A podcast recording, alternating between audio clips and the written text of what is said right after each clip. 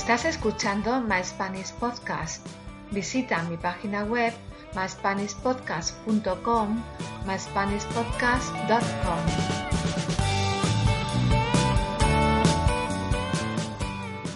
Podcast número 25. Turismo rural en España.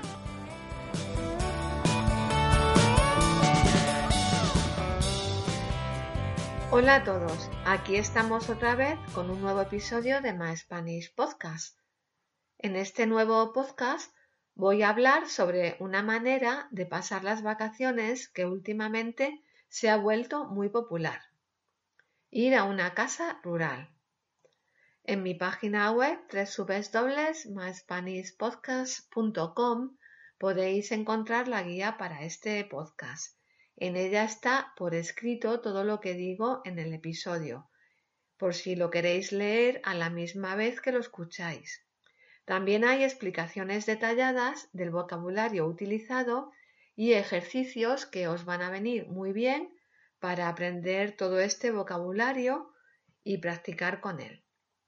Y después de esta pequeña introducción, vamos a empezar a hablar sobre el turismo rural. La palabra rural se emplea para referirse a algo que tiene eh, algo que ver con el campo. Así que turismo rural es el turismo que se hace en el campo o en pequeños pueblos o aldeas. Hace unos años empezó a ponerse de moda en España este tipo de turismo. Este turismo eh, ha sido algo muy novedoso en España, ya que hasta la década de los 90 prácticamente no existía. Hoy en día tiene mucha importancia en nuestro país y es una alternativa al turismo masificado.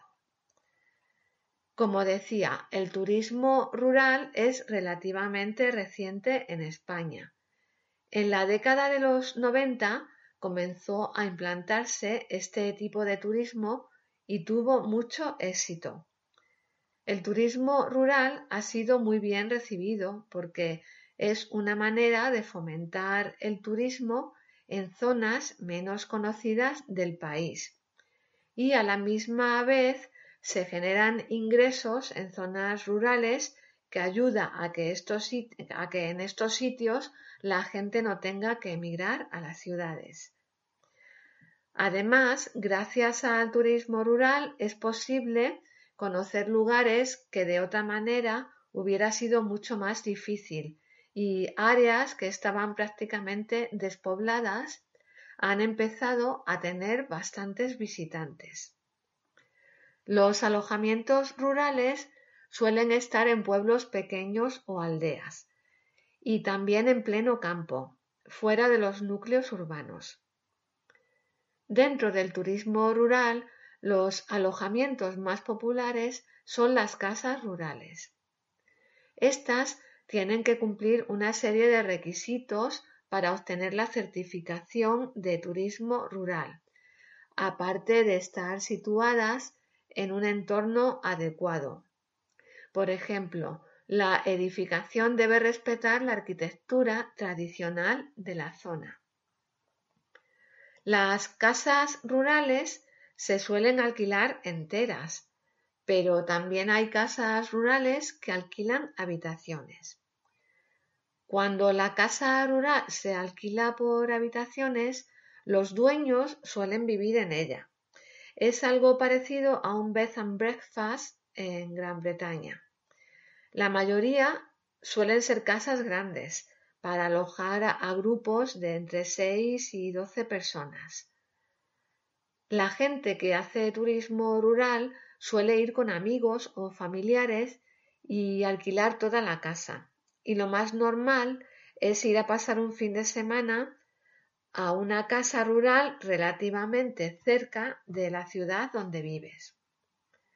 Las familias con niños suelen ir con otras familias y los grupos de amigos suelen ir a pasar el fin de semana juntos y últimamente también a celebrar cumpleaños o despedidas de solteros.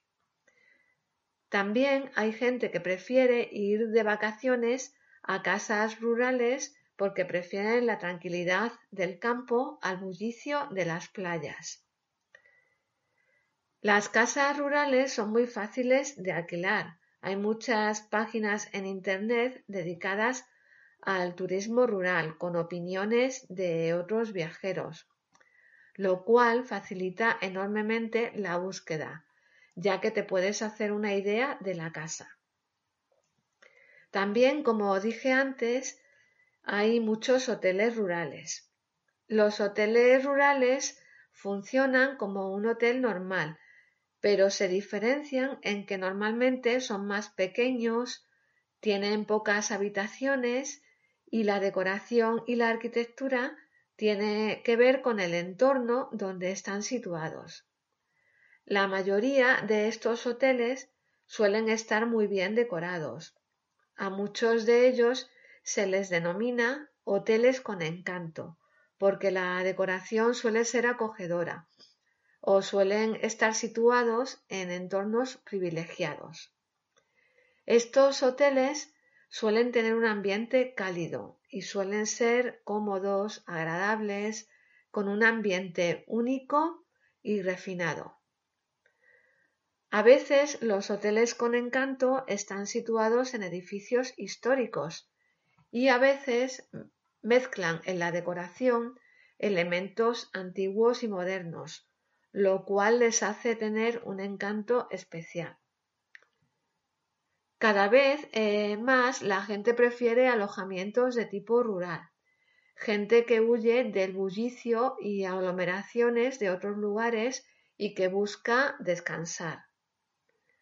Muchos alojamientos rurales ofrecen actividades eh, al aire libre, como senderismo, rutas secuestres o rutas en bicicleta para disfrutar plenamente de la naturaleza.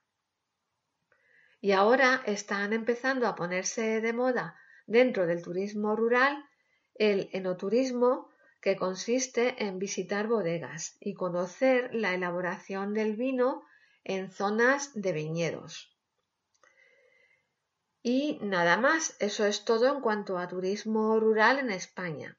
En mi web tenéis enlaces a sitios web eh, para poder alojaros en casas rurales u hoteles con encanto si visitáis España.